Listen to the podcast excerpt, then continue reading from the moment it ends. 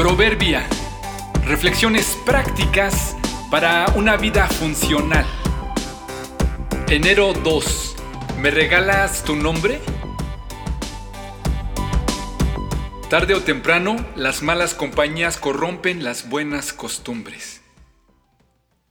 Nos recibieron a la entrada del restaurante, nos condujeron a la mesa, nos pusimos de acuerdo sobre los lugares para sentarnos, nos acomodamos y los meseros amablemente nos facilitaron el menú y nos preguntaron qué preferíamos de beber.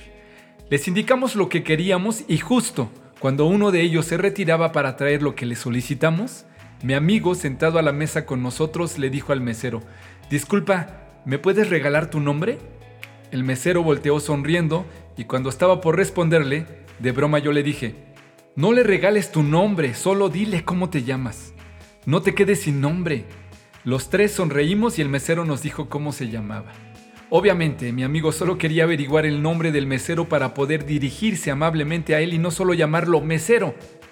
En este contexto no había manera de quedarnos con su nombre, pero en otras circunstancias, en situaciones de presión social o frente a otros más influyentes económica o socialmente, o cuando otros tienen un carácter impositivo, a veces parece que sí regalamos o empeñamos nuestro nombre.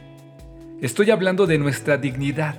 Terminamos rebajándonos a lo que otros hacen deshonestamente se nos olvidan nuestros valores, perdemos el respeto por nosotros mismos. Es que la influencia social es poderosa. Diríamos que la presión de los demás cuando son mayoría nos hace sucumbir, pero la realidad es que no necesitan ser muchos contra uno para hacerlo caer. Incluso puede ser solo uno contra uno, que poco a poco, paso a paso, infiltra su influencia hasta robarnos el nombre.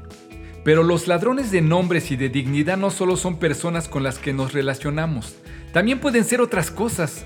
Podría incluso ser una red social. La serie que viste y te atrajo tanto. ¿Cómo pasar tantas horas frente al televisor o en una red social y no ser influenciado? ¿Qué tal esa persona que tanto admiras, ese personaje a quien sigues, y de pronto ya estás usando sus palabras y hasta sus ademanes?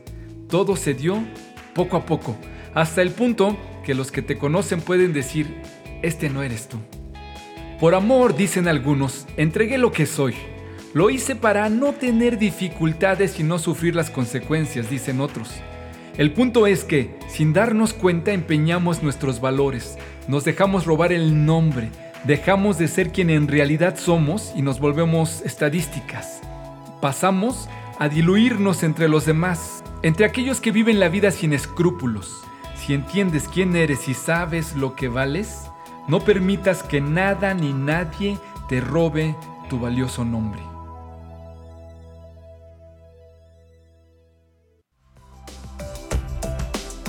No se dejen engañar, las malas compañías corrompen las buenas costumbres. Primera a los Corintios 15:33